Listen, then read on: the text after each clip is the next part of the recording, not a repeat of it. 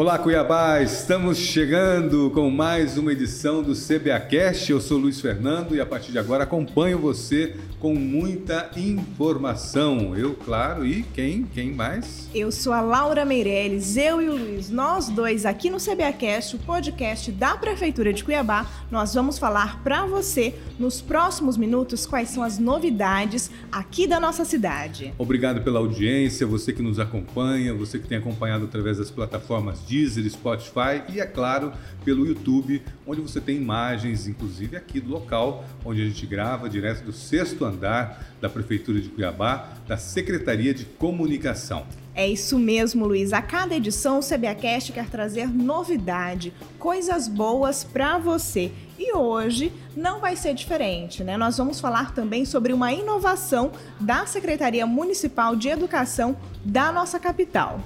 Eu, por exemplo, não sabia que era tão única, né?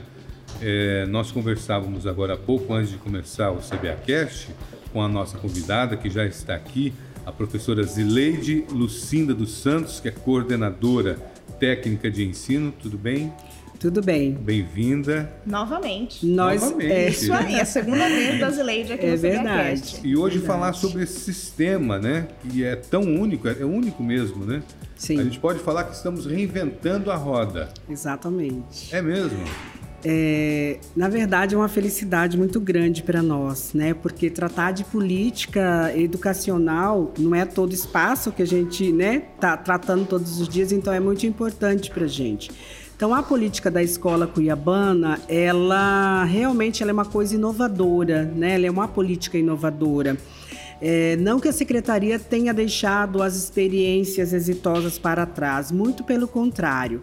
O que essa gestão fez foi agregar todas as experiências que já estavam dando certo e organizamos com mais algumas questões e visões inovadoras para construir a política da escola cuiabana. E como mesmo a senhora disse, né, essa guinada, essa virada de chave na educação, na pré-escola, começou a partir do ano de 2017. O que foi exatamente que aconteceu nesse ano para que a gente encorpasse ainda mais a nossa educação infantil? Ah, foi um movimento muito grande na rede, porque quando nós chegamos, a primeira coisa que nós fizemos foi fazer um diagnóstico das crianças e da, da alfabetização dos estudantes da rede. E nós começamos a perceber, através desse di- diagnóstico e dessa pesquisa, que nós tínhamos um grande número de estudantes que, não, que estavam com a sua alfabetização inconclusa no nono ano. Então nós começamos, isso nos, nos deixou bastante impactados, né? Assim, com, com muita vontade, mas não assim, não parou, não nos paralisou, mas nos deu a, a possibilidade de fazer um enfrentamento a essa questão. Então, assim, nós temos uma responsabilidade de entregar o aluno alfabetizado, de entregar os alunos com sua alfabetização inconclusa, e isso a rede não estava conseguindo fazer. Então, Olha a partir, só. Então, a partir desse diagnóstico, nós começamos a pesquisar em todo o país, né? É, aonde os, os estados ou municípios tinham experiências que estavam conseguindo dar certo.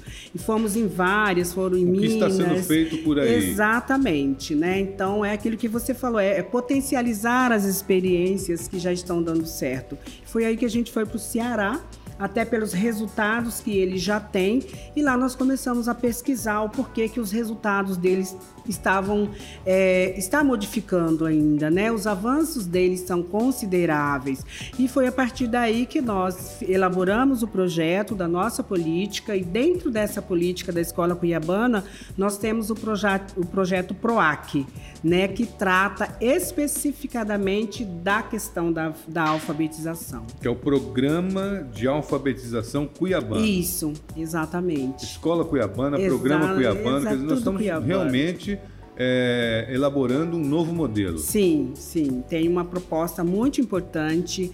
É, um dos eixos do programa é a avaliação. Então, no primeiro momento, é um eixo muito forte é a avaliação e diagnóstico. Para eu saber, ah, o João está na escola. Então, hoje, assim, se a gente pegar os dados, se a gente pegar os relatórios, você vai falar, olha, eu quero saber do João que estuda lá na escola Orlando Negro. A gente vai conseguir abrir e a gente vai saber é, o que, que essa criança criança aprendeu, quais são os desafios de aprendizagem que ele ainda tem e Hoje quais isso já é possível. Já é possível. E quais são aluno as intervenções aluno, aluno por aluno e quais são as intervenções que os professores e que a unidade precisa fazer. Então, o programa traz isso, né? e o outro é a questão da formação dos professores. Então tem uma carga grande de formação dos professores, só que não é qualquer formação. A formação ela é através do estudo de caso. Então, como a gente estava falando, né, se o aluno ele tem uma dificuldade, então a formação ela é em cima dessas dificuldades, desses desafios que os alunos têm. É bem importante mesmo, então a gente é, lidar com essa questão de multiplicação, né? Nós Exatamente. somos multiplicadores do ensino aqui na cidade de Cuiabá e é claro essa questão é, do programa de alfabetização cuiabano está sendo um sucesso e o nosso projeto é que ele cresça ainda mais uhum. e abrace muito mais crianças. Eu gostaria que a senhora senhora falasse a respeito da particularidade desse sistema. A senhora falou uhum. que todo mundo é é como se fosse é, acompanhado, né? Desde o primeiro momento. Sim. É, é uma questão também de transparência, né? Como que funciona é, esses dados? Esses dados estão protegidos, porém estão a, têm acesso à população para que ela possa saber todas essas modificações que estão acontecendo. Sim, é, os professores, os pais, né, qualquer pessoa é, que tenha interesse em saber dessas questões, dessas informações, são dados públicos, né, para todos. É, e aí a gente teve assim um processo extremamente importante, porque principalmente agora na pandemia nós demos continuidade. Então, em nenhum momento nós paramos. Então, esse processo de monitoria que já vinha acontecendo desde 2017 nos, nos deu essa base para dar continuidade. Então, também hoje, então, como ele tem um material instrucional muito organizado, que vem o material para o professor, para o aluno e para os pais. Então, os pais também participam do processo da alfabetização das crianças né, e dos estudantes. Então, isso nos deu uma, como que a gente pode dizer, um know-how mesmo, para nesse momento agora também a gente sabe dizer exatamente quem conseguiu pegar o material, quem conseguiu dar a devolutiva, quem conseguiu estar nos grupos lá da, do WhatsApp, né? É, então é um foi trabalho, extremamente importante. É um trabalho quase individualizado. Sim. Eu fico pensando na minha história, que eu fui muito ruim em matemática. Sempre fui muito mal em matemática. Eu nunca consegui passar um ano de matemática sem ficar de recuperação. Então esse projeto, se naquela época não tão época assim. Não é tão tempo, longe. Há pouco tempo fosse tivesse sido implantado, o, o, a escola saberia então que o aluno Luiz Fernando tem dificuldade em matemática que deveria ser trabalhado melhor Exato. essa matéria. Precisaria dessa e né, ou qual seria a intervenção que você ia precisar. Né? E aí, junto com isso, a gente tem a sala de, de apoio ao, ao aprendizagem e desenvolvimento, que é um alargamento desse tempo. Então, se essa criança ele tem esses desafios muito potencializados, então ele vai ser atendido nesse horário a mais para que ele tenha essa, essa mais oportunidades, que é isso que nós falamos, né? E agora, é, Fernando, a gente vai também é, introduzir esse trabalho com as crianças né, pequenas de 4 a 5 anos. Olha que legal. É, por quê? Porque a gente observa que muitas das nossas crianças, elas, elas têm um capital cultural grande, né? Assim, eu falo, meus netos, que eu já tenho neta, vocês têm filhos. Então, vocês podem oferecer isso para as crianças de vocês, independente dela estar numa, numa creche ou não. Você vai comprar livros, você vai comprar jogos. Então, assim, por quê? Porque a gente tem as condições para isso. A estimulação vem de a casa. A estimulação, exatamente. Mas a grande maioria das nossas crianças, nossas unidades, elas, a maioria nos bairros mais periféricos da nossa cidade, eles não têm essa oportunidade. Então, agora nós também vamos trabalhar esse processo mais sistemático com as crianças pequenas. Nós estamos chegando ao final já do CBACast já? de hoje. O assunto é. A gente rende aqui, né? Bom, né? Falar é de alfabetização. Voa o tempo, né? Os CEICs é. fazem parte desse projeto, desse grande projeto? Vai entrar agora. Vai entrar agora. Porque é, é o infantil, né? Ah, a parte tá. das crianças então, pequenas. É essa parte que você acabou de Isso, dizer. Isso, que a gente começa agora no segundo semestre. Que bacana, é muito importante, né? A gente então abraçar todas as idades, sim, todas as sim. etapas, desde a educação infantil até o nono ano, uhum. onde a gente está oferecendo desde a criança até o pré-adolescente, adolescente, uma educação de qualidade, inclusiva e também com pensamento crítico avançado. Eu tenho uma perguntinha, já tem gente copiando o nosso projeto e nossa ideia? Então, tem vários municípios né, aqui de Mato Grosso que já estiveram conosco, que vêm, que participam, porque a gente faz os webinários e socializando todas essas experiências, inclusive as formações. É, então as pessoas pedem para participar, os nossos colegas da rede estadual também, a gente tem um grupo grande que acompanha e que participa.